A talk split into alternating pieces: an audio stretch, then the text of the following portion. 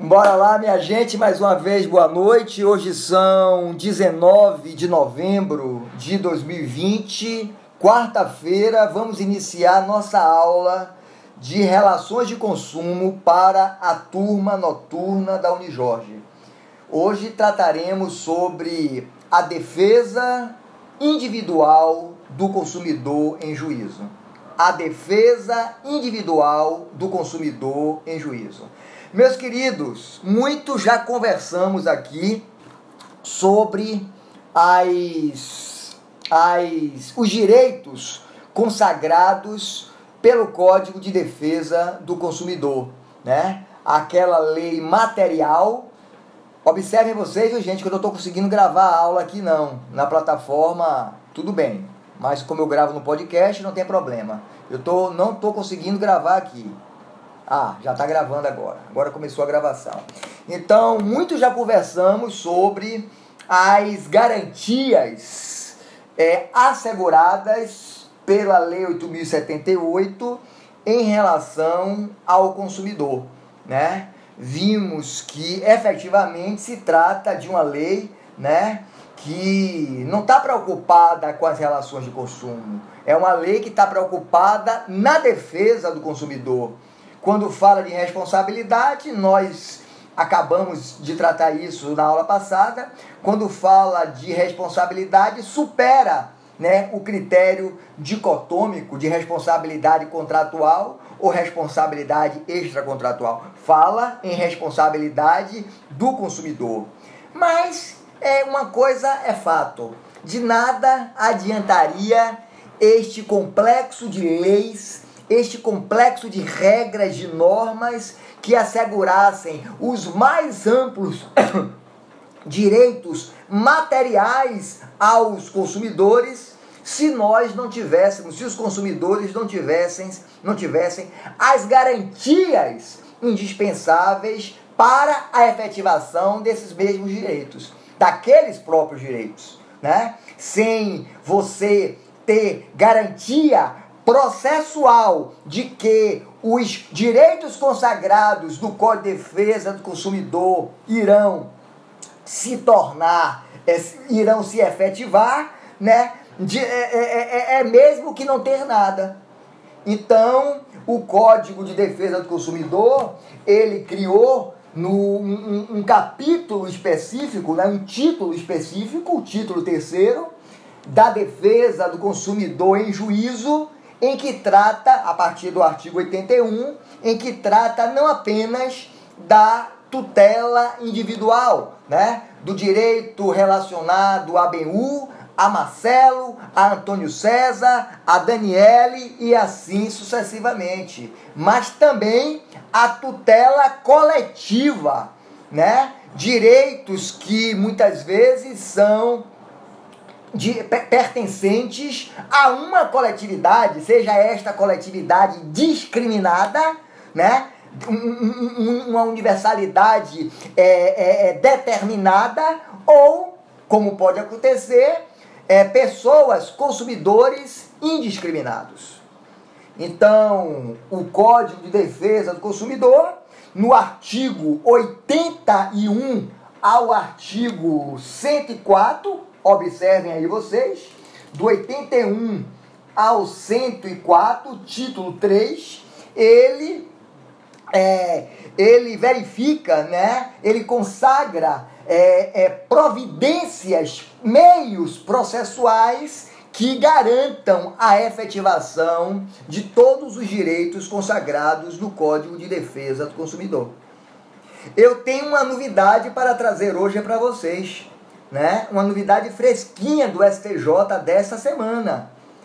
Eu até nem concordo muito com ela, mas o STJ, anotem aí, gente, sobretudo aqueles indivíduos que não fizeram prova da OAB, né, que vão fazer prova do OAB, mas o código de o, o, o STJ acaba por admitir, por reconhecer o nascituro na qualidade de consumidor em geral. Então, não obstante o Código Civil brasileiro, né, admitir que o início da personalidade jurídica somente se dá com nascimento com vida.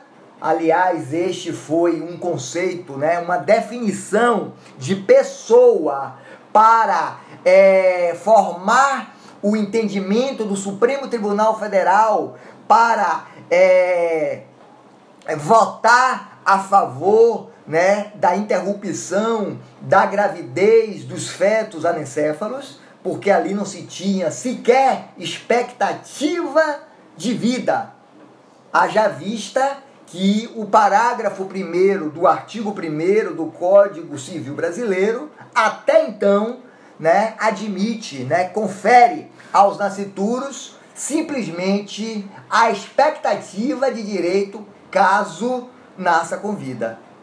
Vocês sabem que se nascer morto, trata-se de um natimorto, sem adquirir direitos, sem adquirir deveres. Aí um aluno de manhã me perguntou: "E você poderia me dar um exemplo de um nascituro, né, sendo considerado consumidor do, né? Então, os medicamentos né, existem diversos, mas seria mais comum os medicamentos, qualquer medicamento que é, comprometesse o desenvolvimento embrionário e causasse né, uma lesão, você não, você não precisa esperar para nascer. Então, o nascituro né, já é admitido, já é reconhecido pelo STJ como um na qualidade de consumidor, conforme as, as, as previsões do próprio Código de Defesa do Consumidor. Então, minha gente, se um consumidor, quando tem os seus direitos né, ou ameaçados, simplesmente ameaçados, né, como, me dá um exemplo de consumidor com direito ameaçado. Quando você recebe aquela cartinha né, do SPC, do Serasa, dizendo que caso você não efetue o pagamento, pagamento que você não deve, que você sequer tem uma relação jurídica com a TIM, né? Ou quando você pagou o plano de saúde e ainda assim você recebe uma carta de cobrança ameaçando a negativação do seu nome no SPC ou a suspensão dos seus serviços, dos serviços médicos, né? Os serviços de seguro contratado.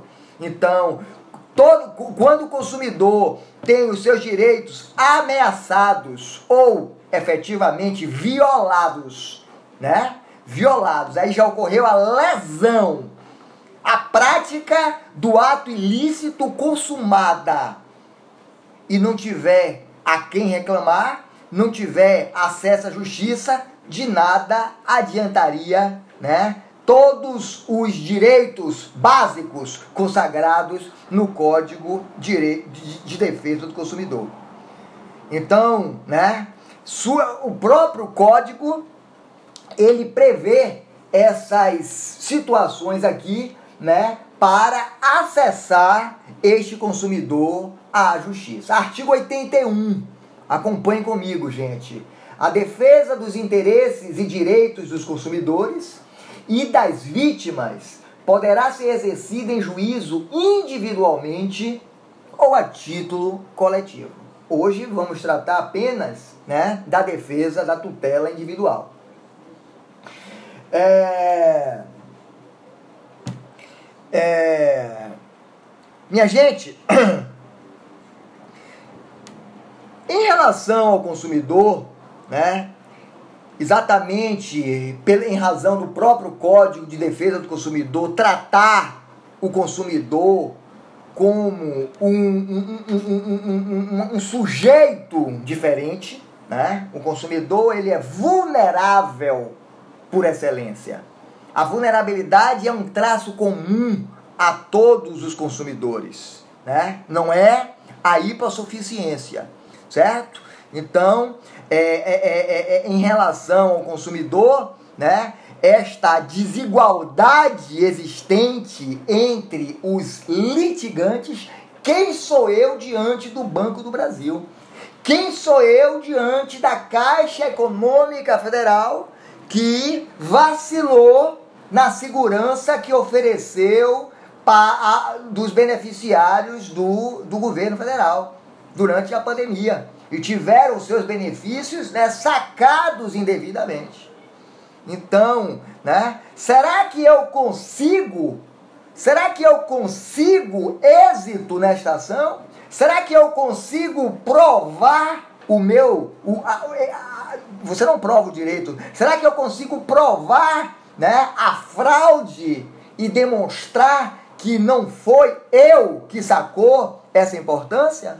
Então existe né, uma, um degrau enorme entre os sujeitos é, é, é, nesta relação jurídica, entre autores e réus, entre consumidores e fornecedores. Por essa razão, né, nós dizemos que o consumidor ele é um litigante ocasional e, e sempre está relutante em, em, em, em, buscar, em defender os seus, os seus direitos diante do tamanho que são, da importância social, econômico, econômica representadas pelos fornecedores. Então, minha gente, daí que vocês sabem que não basta isso, né? Quem é que não tem em mente que a justiça é cara? Quem é que não tem em mente que a justiça está distante do cidadão? Então, vocês verificam que o Código de Defesa do Consumidor, ele criou artifícios para poder efetivar esses direitos. Então, para você, por exemplo, né, é buscar buscar é, qualquer pleito, você fazer uma pretensão, a pretensão jurisdicional, você está dispensado do pagamento de custas processuais. Né? Se você não tiver condições de ter um advogado, a própria lei garante a você, coloca à sua disposição as defensorias públicas na defesa desses interesses, né? Não apenas a, defensoria pública, mas outros institutos, né? Para que, que irão auxiliá-lo você na defesa dos seus interesses. Então imagine se você não puder pagar a realizar os honorários para a realização de uma perícia, então você não vai buscar o seu direito? Então por essa razão, né, o Código de Defesa do Consumidor dentre diversas facilidades para acessar a essa justiça, trouxe ainda outras que nós já falamos aqui, né? A exemplo da inversão do ônus de prova. Se não fosse a inversão do ônus de prova, o juiz não determinaria que a Caixa Econômica Federal tivesse que arcar com, os, com, com o pagamento, né, com o depósito dos honorários da, que, que, que, irão, que irá fazer a perícia, porque o consumidor não tem direito, dinheiro para fazer, né, estaria obstada a sua pretensão.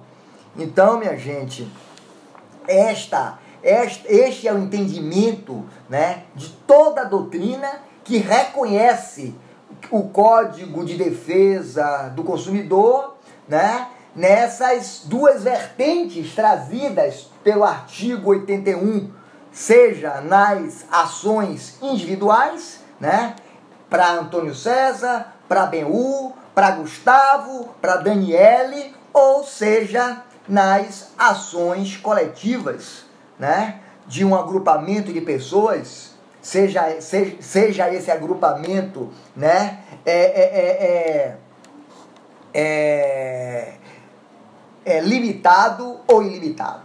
Então a gente na aula de hoje vamos, nós vamos na aula de hoje nós iremos tratar, estamos tratando dessa defesa individual.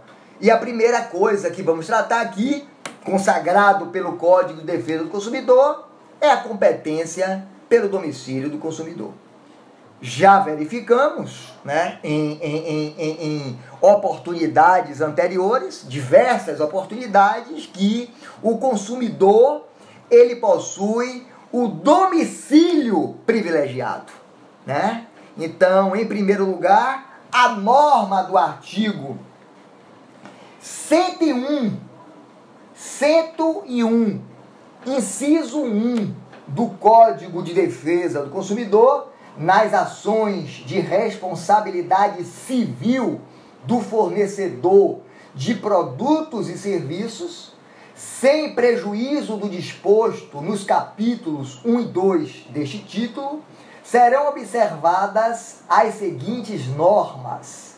A ação pode ser proposta no domicílio do autor. O legislador, minha gente, ele ao determinar né, a, a preferência de fixação de competência pelo domicílio do consumidor, observem vocês que, pela regra do artigo 101, inciso 1, se trata de uma competência territorial que é absoluta. Cuidado com as questões de prova, porque quando coloca competência territorial absoluta, você acha que isso é muito difícil. Né? Tá aqui. A ação pode ser proposta do domicílio do autor e ponto.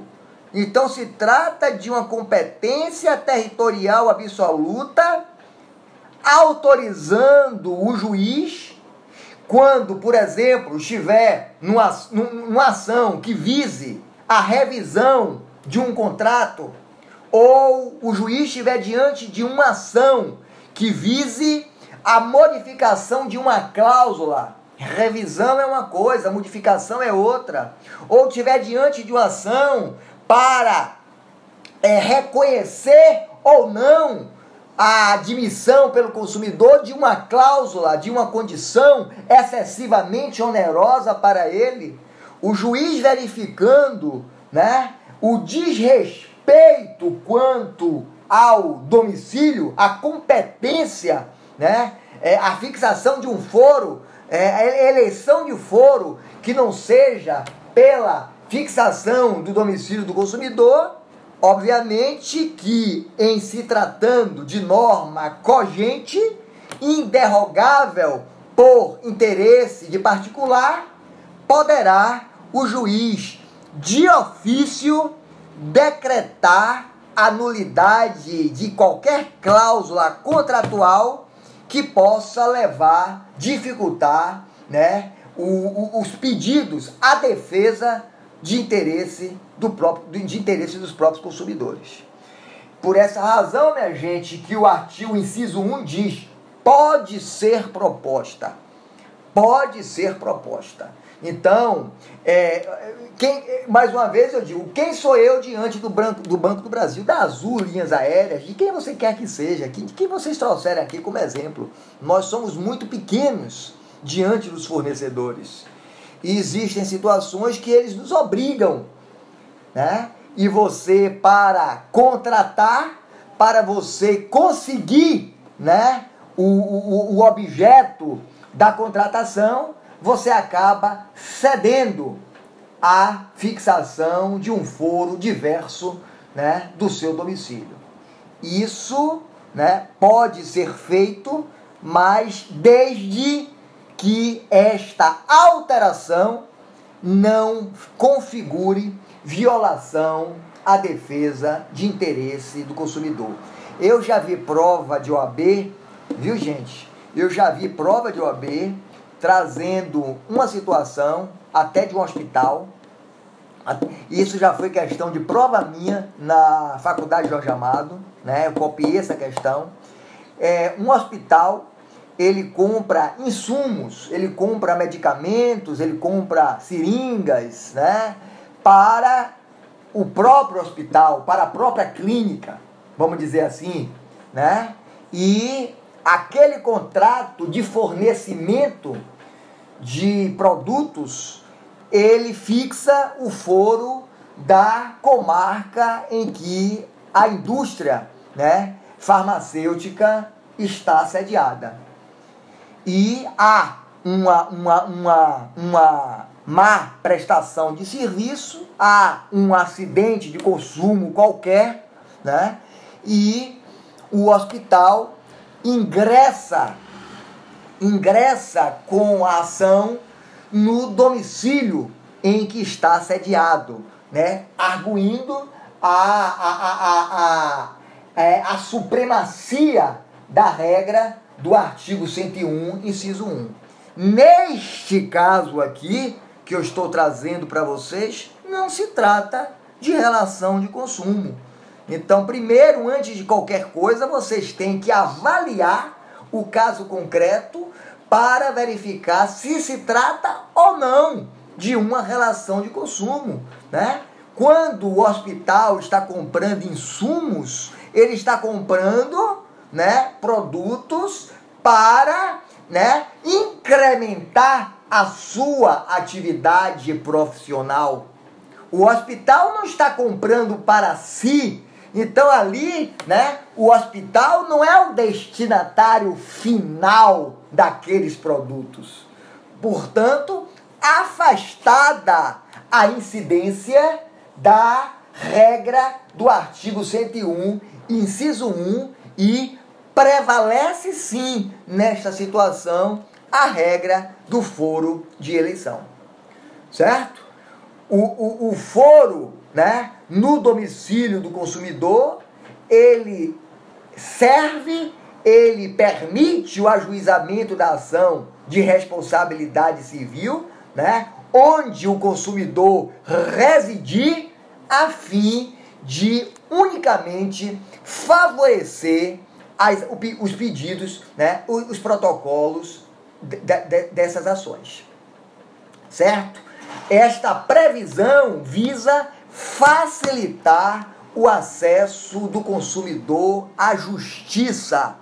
Da mesma, cor, da mesma forma que a inversão do ônus de prova é uma previsão que visa vise também facilitar o acesso do consumidor à justiça. Portanto, eu estou falando de efetivação dos direitos consagrados pelo próprio Código de Defesa do Consumidor. Alguma dúvida até aqui, minha gente? Se tiver alguma dúvida, podem abrir os microfones. Deixa eu ver o chat aqui, se tem alguma dúvida. Deixa eu ver o chat. Tá tranquilo? Ou me deixaram sozinho aqui?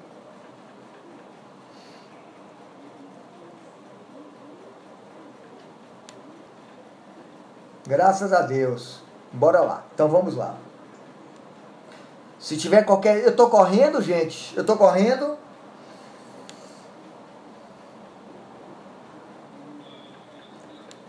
Então pronto. Então verifiquem vocês. Eu já falei isso algumas vezes, né?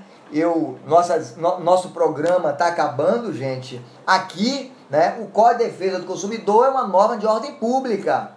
É norma de ordem pública inderrogável por interesse de particular, portanto, não autoriza o consumidor a, suje a se sujeitar à alteração de, de foro né, para eleger foro diverso do seu domicílio. Né? O consumidor não tem esta, esta possibilidade em se tratando de norma cogente. Portanto, a, a cláusula que alterar né, a previsão do inciso 1, do, do artigo 101, inciso 1, ela é uma cláusula absolutamente nula.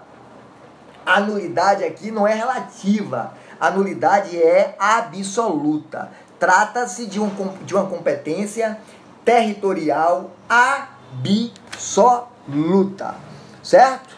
Então, por serem de ordem pública e interesse social, as normas da Lei 8078, né? Eles elas se impõem, não facultando quem quer que seja a alterá-la, ainda que em seu próprio benefício.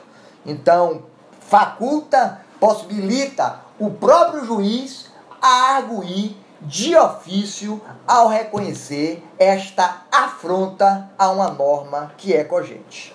Certo?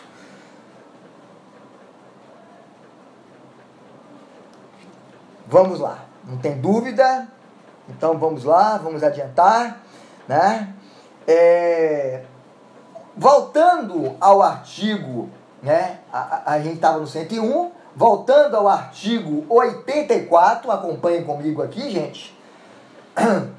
Na ação que tenha por objeto o cumprimento de obrigação de fazer ou não fazer, o juiz concederá a tutela específica da obrigação ou dete, é, específica da obrigação ou determinará providências que assegurem o resultado prático equivalente ao do adimplemento. Muito bem.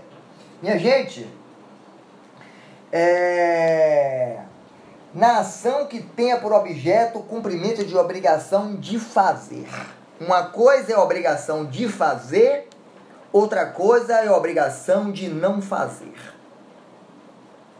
Nesse instante eu dei um exemplo de obrigação de não fazer. Quando você recebe né, uma ameaça do seguro, do plano de saúde, dizendo que se você continuar inadimplente, ela suspenderá os seus serviços e ainda negativará o seu nome em razão da inadimplência que não existe porque você pagou. Então, como você demonstra o pagamento ao juiz, como você demonstra né, a ilicitude praticada pelo fornecedor, nesta situação você busca do juiz, né? Você faz o pedido para que o fornecedor, para que o réu se abstenha de fazer para que ele não suspenda os, seus, os serviços disponibilizados, para que ele não negative o seu nome. Em outras situações, né, como eu disse aqui de meu cliente, que ligou para mim nesse instante, né, ele é advogado, ele é um senhor, ele liga toda hora porque ele tá, ele fica agoniado. Então, tivemos êxito, falei isso semana passada ou retrasada, não me lembro mais, certo? E é, ele pediu uma ligação de luz através de um novo contrato, cujo contrato anterior, né, dele proprietário, ele estava, né, suspenso. E a Coelba nega esta ligação, esta ligação, né, a, a, a reativação do contrato sob argumento de existência de dívida. Dívida, dívida consumida, dívida gerada por um terceiro, alheio àquela relação jurídica dele. Então, nesta situação, a gente demonstra os pedidos, a gente demonstra as negativas do fornecedor através dos protocolos, através das respostas, e a gente pede ao juiz que ele obrigue a Coelba, a Coelba a realizar a ligação de luz sob pena de uma multa combinatória. Aquilo que nós chamamos de astrente. Vocês já ouviram falar? Então, minha gente, eu quero que vocês voltem os olhos para o artigo 84 na ação que tenha por objeto o cumprimento de obrigação de fazer ou não fazer, o juiz concederá a tutela específica. A tutela específica é: eu não posso ser negativado, eu não posso ter os meus serviços suspensos. Eu preciso da energia elétrica, porque a energia elétrica é um serviço essencial e sem ele eu não posso viver, sem ele eu não posso morar. Eu não posso, inclusive, exercer o meu direito de propriedade. A tutela específica. O que quer dizer tutela específica? Tutela específica, minha gente, é exatamente o pedido.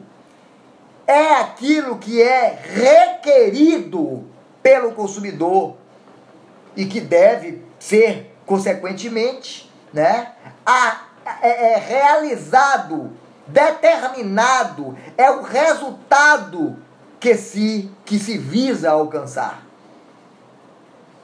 Então, minha gente, voltando ao artigo 84, na ação que tenha por objeto o cumprimento da obrigação de fazer ou não fazer, o juiz concederá a tutela específica da obrigação ou determinará ou determinará providências que assegurem o resultado prático equivalente ao do adimplemento.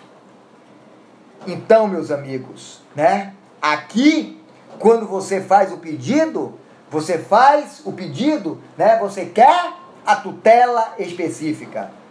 Então, o juiz, ao determinar a tutela específica, ele ainda determinará providências que assegurem um resultado prático equivalente. Então, ele determina a multa diária ou a multa fixa ou a multa fixa, como alguns juízes estão fazendo agora, ou ele determina, conforme, porque a violação, a descumprimento, eu já pedi. Outro dia eu tinha uma ação contra uma senhorinha de 94, 96 anos que teve o seu, o seu, a sua aposentadoria quase que engolida por uma fraude, né? O, o, o, o, o, o meliante ele consegue tomar, é, é, é, comprometer 60% da renda, da renda da velhinha com empréstimo consignado. Em razão de uma fraude. Né? O juiz determinou o, a, a imediata, em sede liminar, a imediata suspensão da cobrança, porque as provas demonstradas eram inequívocas não apenas de que ela não havia tomado empréstimo nenhum, mas que também né, as, os descontos comprometia a sua qualidade de vida, a sua própria subsistência. O sal, a aposentadoria já era pequena, já era parca, e o Banco do Brasil continuou cobrando. Eu pedi a majoração da multa, o juiz determinou a majoração da multa e o Banco do Brasil, três, quatro meses sem cumprir a decisão do juiz, né? E a multa correndo. E aí o aluno perguntou para mim: e esta multa, se alcançar patamares estratosféricos, os, ju os juízes, na maioria das vezes, reduzem. Vou falar sobre isso. E aí, quando eu vi que o Banco do Brasil não ia cumprir a liminar, que a multa estava se avolumando, já ultrapassando, inclusive, o, este teto da Lei 9.099 de 1995, de 40 salários mínimos, eu pedi a prisão, que o juiz determinasse né, a prisão do gerente da agência Relógio de São Pedro do Banco do Brasil. E quando o juiz determinou a prisão, imediatamente o Banco do Brasil não apenas suspendeu a cobrança indevida, já reconhecida pela justiça, e ainda fez o depósito, porque o juiz consignou, né? O depósito judicial de todo o débito. De todo o débito. Então, são essas, é isso que aqui está previsto, né? Ou determinará providências que assegurem um resultado prático equivalente ao do adimplemento. Então, nesta situação aqui, minha gente, vocês prestem atenção que a lei não se satisfaz nas, né, na tutela específica. Aqui, pois não, pois não, pois não, quem está falando? Bem o.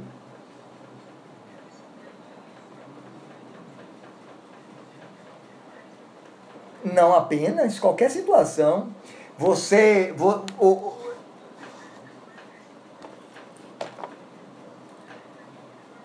Você sabe, você sabe, BU, que a antecipação de tutela, ela somente se faz, so, somente se admite quando presente os dois requisitos, fumos boniures e perículo em mora. Se você partir, se você partir para o Código de Defesa do Consumidor e você partir para qualquer ação na, no, nos juizados, né, praticamente quase que não existiria razão para as liminares, porque as audiências seriam, seriam deveriam ser unas. Então você protocolava o pedido, né? E a audiência já se fazia 48 horas, quatro dias depois, a não ser que se fosse uma cirurgia, um pedido de cirurgia que não, não pudesse esperar. Né? E aí sempre cabe, quando presente esses requisitos, estou reafirmando aqui. Então, não, não é essa não é a situação de hoje que você protocola uma ação para é, é, é, ligação de energia elétrica, né? E o juiz marca a audiência de conciliação para daqui a cinco meses. Então você vai esperar cinco meses sem energia elétrica para você demonstrar em juízo. Então, é, é, é, não seria necessariamente nas situações de antecipação de tutela, mas na própria, na própria efetivação do pedido realizado pelo autor, do objeto da ação. Por quê? Né? Aqui, o artigo 84, ele, é, é, é, essa, essa previsão do artigo 84, ela não se satisfaz né, é, é, com a conversão da obrigação, né, com pedido, né, em perdas e danos. Em perdas e danos. Né, que, é, que, que é a, a consequência do, da ilicitude. Mas é, é, é, trazer um plus, trazer um plus, a multa. Uma coisa é a condenação que você pede lá. Posto isso, que, a, que, o, que, a, que o pedido, que a, que a ação seja julgada procedente, condenando o réu ao pagamento de 20 mil reais. Isso é o seu pedido. Né? Isso é o seu pedido. A conversão de seu prejuízo, da sua lesão, ou simplesmente da ameaça à lesão, a perdas e danos. Ou, e e artigo 84 ou, né, ou determinará providências que asseguram resultado prático. Então a multa, a multa diária. Então essas multas diárias, elas não se confundem com o objeto da ação, com o pedido da ação, né? Uma, o pedido, ele tem natureza reparatória, ressarcitória. E a multa tem natureza sancionatória, coercitiva. Percebeu? Então, até as naturezas jurídicas dessas condenações, eventuais condenações, elas não se confundem. Elas não têm. Uma tem uma natureza, que é a natureza reparatória, a conversão em perdas e danos, quando você faz o pedido, que seja condenado em X. Né?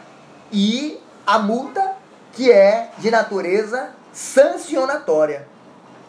Sancionatória. Aí o aluno perguntou assim: é, professor, e quando essas multas alcançam patamares estratosféricos e ao final o juiz determina a diminuição para patamares razoáveis, em razão do princípio da razoabilidade para evitar o enriquecimento ilícito. Não é isso? Não é o fundamento? Quem é que está estagiando aqui? O fundamento não é esse? Então o juiz, né? É, é, é, o próprio réu, ele faz o pedido ao juiz que diante dos valores né, apresentados na, na planilha de cálculos, né, que o juiz observe que o direito não admite o enriquecimento sem causa, então, em razão da razoabilidade, que o juiz reduza a patamares razoáveis e que nem por isso estaria deixando de punir o réu. Minha gente, existem duas situações. Uma situação é aquela em que o réu descumpre, o réu descumpre e o autor cruza os braços, se omite para se beneficiar desses valores que estarão se avolumando. Outra situação bem diversa é aquela em que você todos os dias está demonstrando ao juiz o descumprimento da decisão, em que você está pedindo, inclusive, para que ele adote outras providências, a exemplo da majoração da multa, a exemplo da prisão. Se vocês quiserem, eu mostro uma decisão a vocês, né? agora, contra a Coelba, em que o juiz determina né, que se dê conhecimento ao Ministério Público de Defesa do Consumidor, para que o Ministério Público é, é, é, verifique né, a hipótese de denunciá-lo e ainda determina o encaminhamento né, à Delegacia de Defesa do Consumidor para apuração do crime de desobediência. Então essas são outras medidas, Benhu. E para eu não mando no grupo, mando no grupo, eu mando no grupo, vou mandar, certo? E para eu não me perder, porque eu posso me perder no que a gente está conversando aqui, né? Então, a primeira coisa que você tem que fazer é você mexer no brilho do juiz. Excelência, verifique que esse desrespeito ele ofende não apenas este consumidor que não consegue efetivar o seu direito. O descumprimento da decisão desrespeita Vossa Excelência, achincalha a justiça.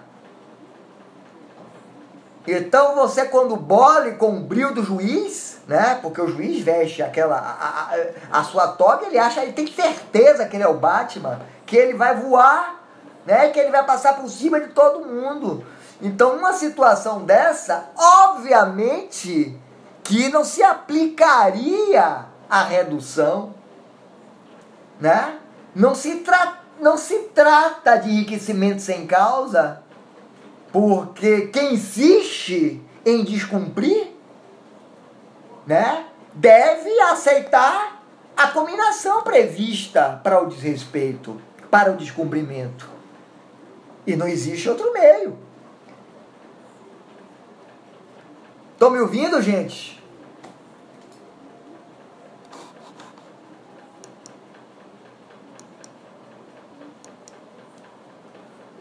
Oh meu Deus, será que eu caí?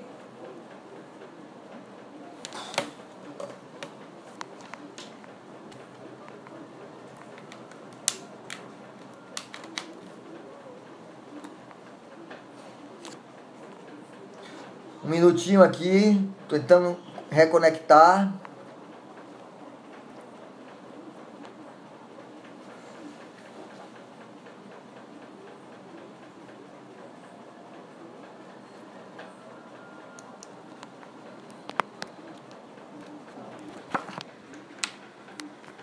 Estão me ouvindo, gente?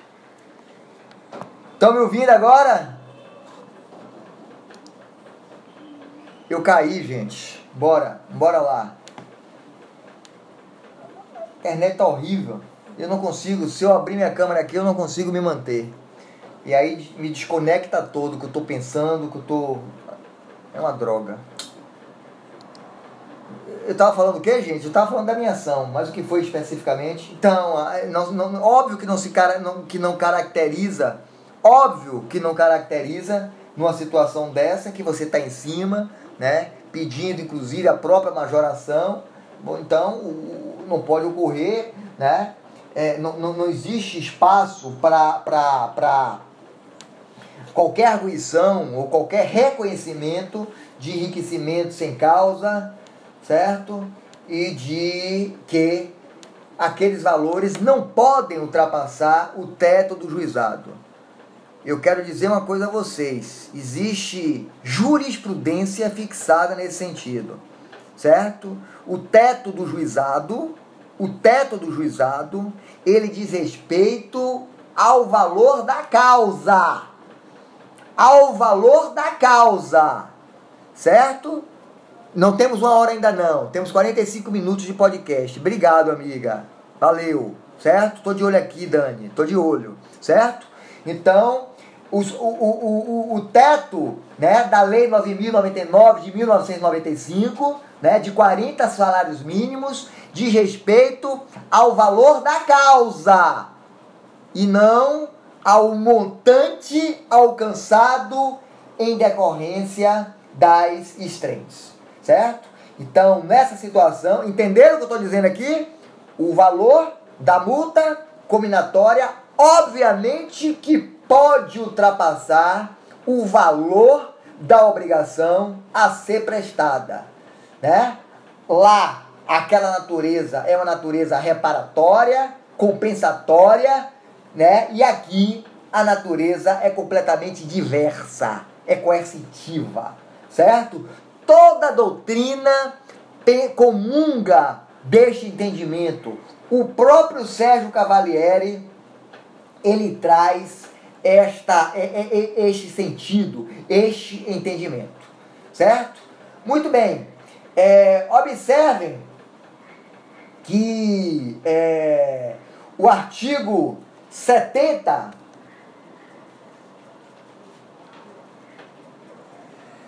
Artigo 70 do Código de Defesa do Consumidor. Dê uma olhadinha aqui, gente. É, das infrações penais, certo? Empregar, deixa eu ver se é 70 mesmo, 70, não. Não, não, não, não, não, não, não, não, não, não, não, não, não, não, não, não, não.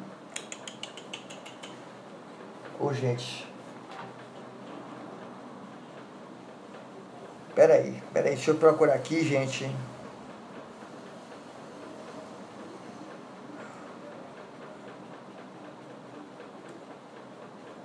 Não estou conseguindo identificar aqui. Peraí. Então vamos, vamos, deixa, eu, deixa eu, vamos tratar de outra forma aqui. É, eu quero chamar a atenção de vocês ainda que a Lei 9.099 de 1995, né, a lei que, que, que, que traz os procedimentos dos juizados cíveis e de defesa do consumidor, ele não admite reconvenção. Vocês sabem disso. O que é reconvenção? Reconvenção né, é um pedido que é feito em uma ação autônoma, é um pedido autônomo feito agora por aquele que é réu e que passa a ser autor. Né? O autor, na ação principal, passa a ser réu.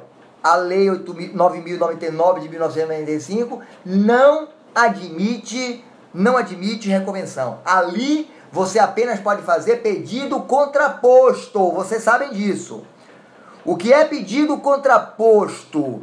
Pedido contraposto é quando na contestação, na defesa, na própria defesa, quando você termina, né, de apresentar todas as suas razões de defesa, você lança um pedido chamado pedido contraposto. E aí você mostra ao juiz, na mesma defesa, na mesma peça de contestação, né, que você tem, você sofreu, né, um prejuízo, você sofreu é, é, violação de um direito e você vai mudar, você vai inverter o polo da ação para realizar um pedido contra ele. Certo? Então, nas é, audiências de instrução, quando o réu apresenta contestação na defesa, né, na, na, na audiência de instrução, né, o autor deve se manifestar sobre os pedidos, né, em, os, os, pedidos, é, as preliminares de mérito arguídas, se elas existirem, né?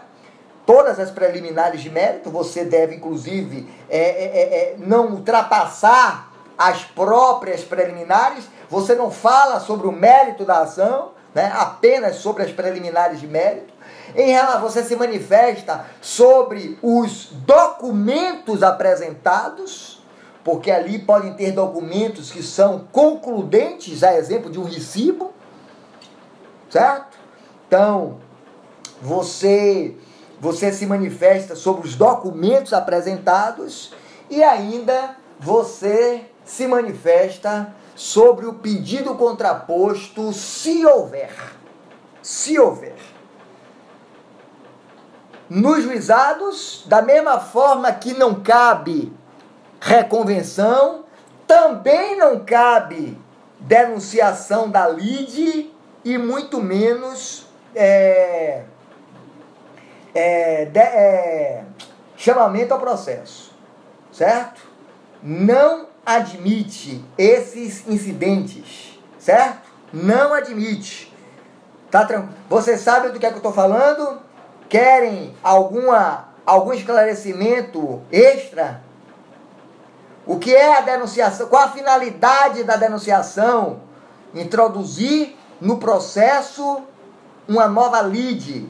Então, o, a Lei 9099 de 1995 é uma lei que tem como princípios a celeridade, a oralidade, a economicidade e, portanto, né, não pode admitir essas situações que atrasam o curso do processo. Então, né, você violaria a própria previsão da lei de admitir que as audiências fossem unas. Tá bom? Então a finalidade da denunciação da lide é introduzir no processo uma nova lide. Tá bom? Então, o denunciante pretende exercer contra o denunciado, né, as, prevalecer as suas garantias. Tá? Ele aproveita da ação para pegar carona. Então, isso não é, descabe é, é, é na Lei 9.099 de 1995. Certo? É... Deixa eu ver aqui de procedimento juizado se falta alguma coisa.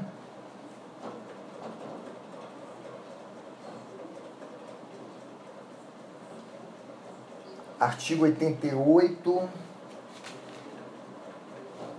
artigo 88, na hipótese do artigo 13, vamos falar sobre isso aqui.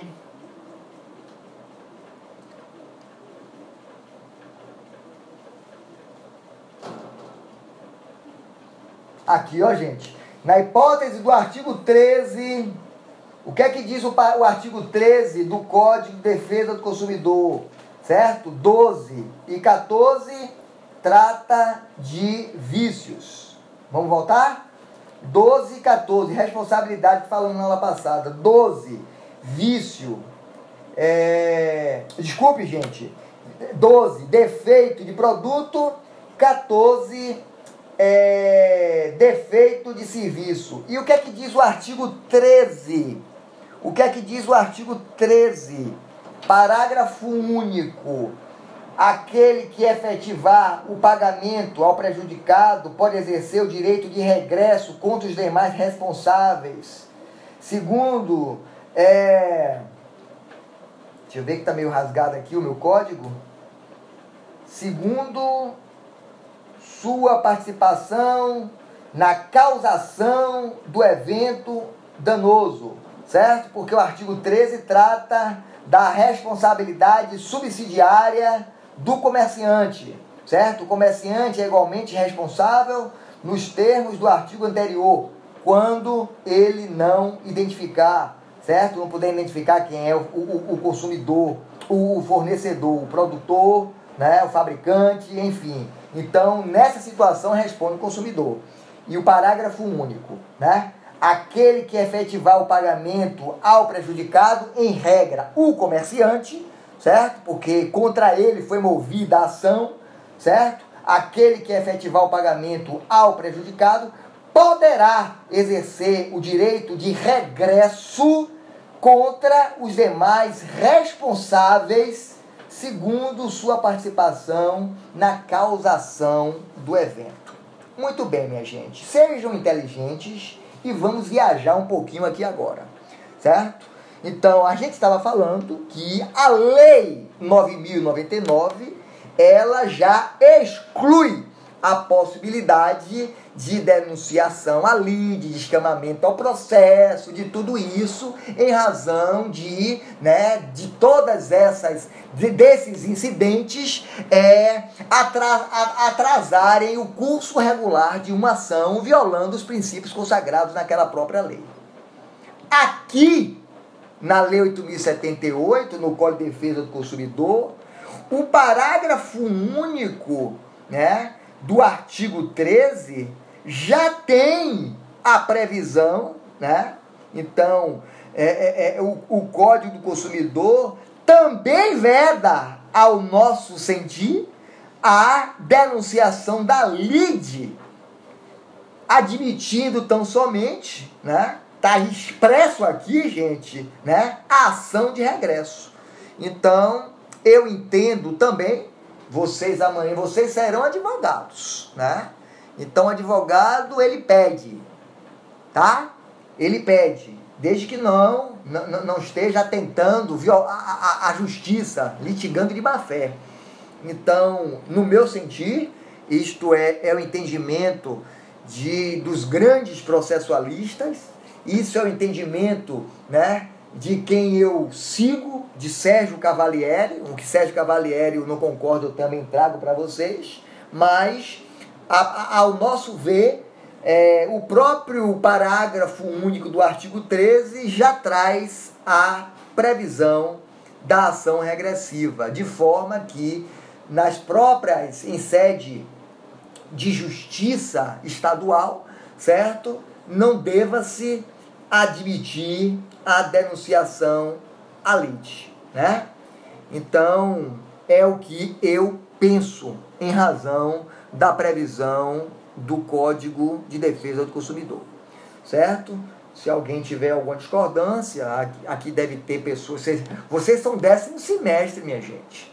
Então, vocês têm todo o meu respeito né, para é, é, é, trazerem argumentos que possam né, irem de encontro ao que eu estou aqui pensando e trazendo para vocês.